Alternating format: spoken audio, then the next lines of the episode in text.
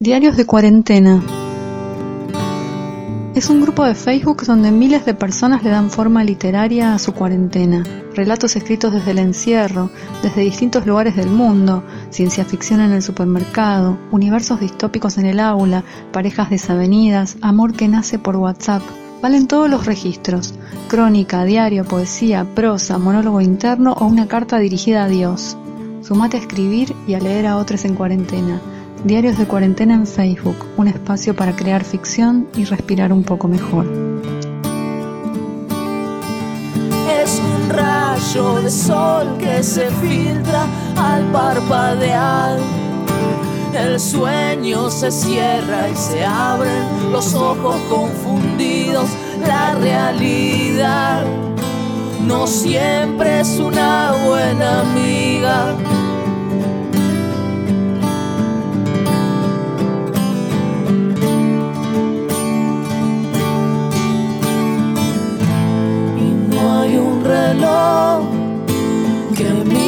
Tiempo como yo.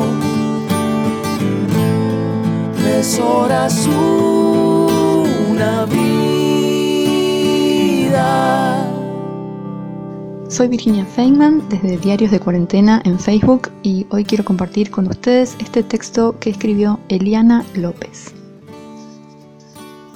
Nunca pensé que iba a volver a colgar los calzoncillos de mi ex cuando me reconocí en la escena con el boxer en una mano y el broche en la otra, no pude parar de reír.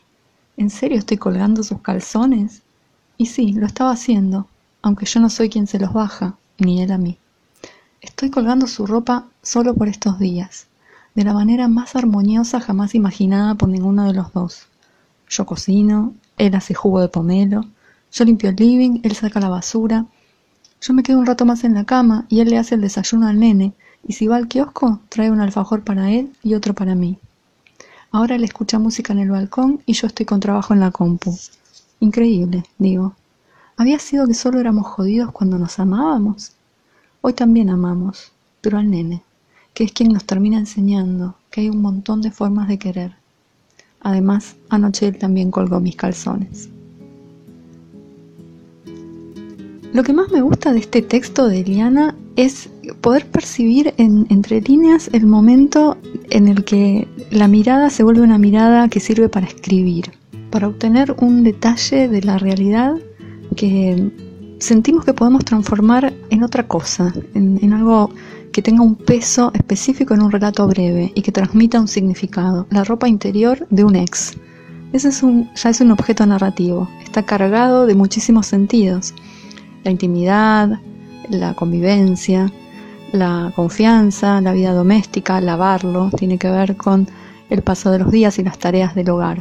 Entonces ese objeto, calzoncillos, viene a, ser el, objeto por el que pasa una trama, una, una historia de vida compartida o un sentido que este escrito nos entrega. Se usan también los calzoncillos para explicar que ellos no tienen ya una relación de pareja que implique un contacto físico íntimo, porque ya lo dice yo, yo no soy quien se los baja ni él a mí. Entonces ahí también el objeto nos está contando la historia, es el lugar por el que pasa esta historia. La historia de una expareja que solo por estos días, como pone acá la autora también, con esa elipsis nos da a entender que tiene que ver con la cuarentena y porque tienen un hijo en común, están en una convivencia más armoniosa de lo que jamás se podrían haber imaginado es un texto de reciprocidad, ¿no? Los elementos están puestos en armonía también. Yo cocino, él hace jugo de pomelo. Están, muy balanceados. Hay un juego que implica él pone lo suyo, yo pongo lo mío. Yo limpio el living, él saca la basura. Y después el alfajor también, ¿no? Una manera original de poner en juego este buen compartir. Un alfajor para él y otro para mí. Y finalmente es un texto que se hace la gran pregunta de qué es el amor. ¿Había sido que solo éramos jodidos cuando nos amábamos?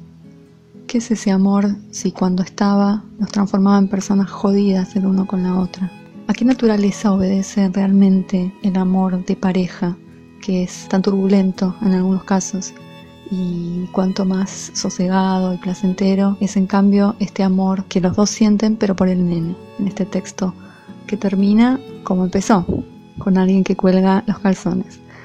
Ayer yo lo hice por él, hoy él también lo hizo por mí. Muchísimas gracias Eliana por haber acercado este texto a Diarios de Cuarentena en Facebook.